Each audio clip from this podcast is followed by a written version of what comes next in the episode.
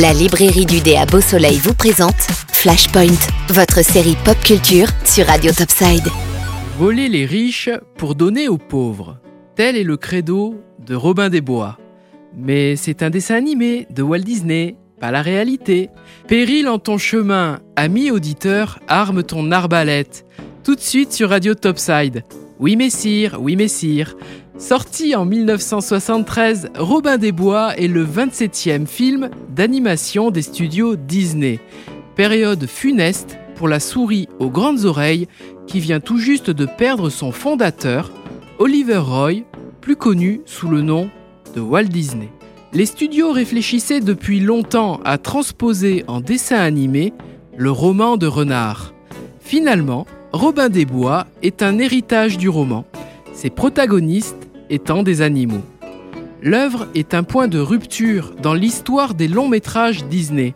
Si dans les années 90, le voleur Aladdin ne choquait personne, en 1973, la morale établie par les studios entre en conflit avec son héros principal, qui est aussi un voleur.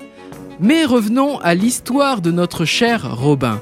Si vous connaissez vos classiques, vous aurez des impressions de déjà-vu, notamment car des séquences entières sont tirées d'autres Disney, et notamment dans la scène de fête après le concours de tir à l'arc.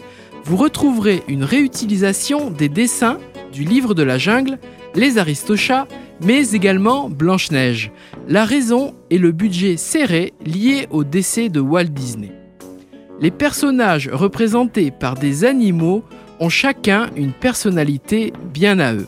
Si Robin des Bois est un renard rusé, il n'en demeure pas moins altruiste et toujours prêt à sauver les petits lapins orphelins. Le prince Jean est un parvenu régent.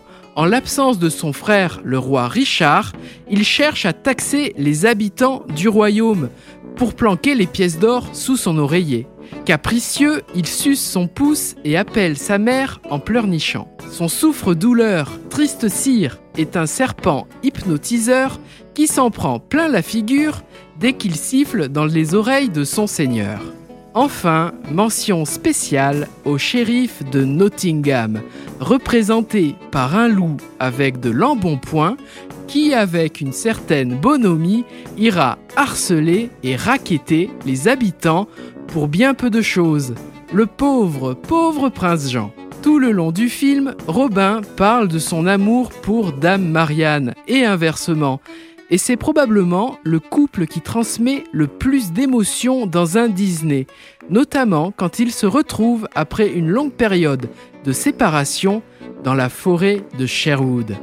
Robin des Bois, c'est ce classique que notre génération a vu et revu, un peu comme un certain Merlin qui reviendra vous enchanter dans un prochain Flashpoint.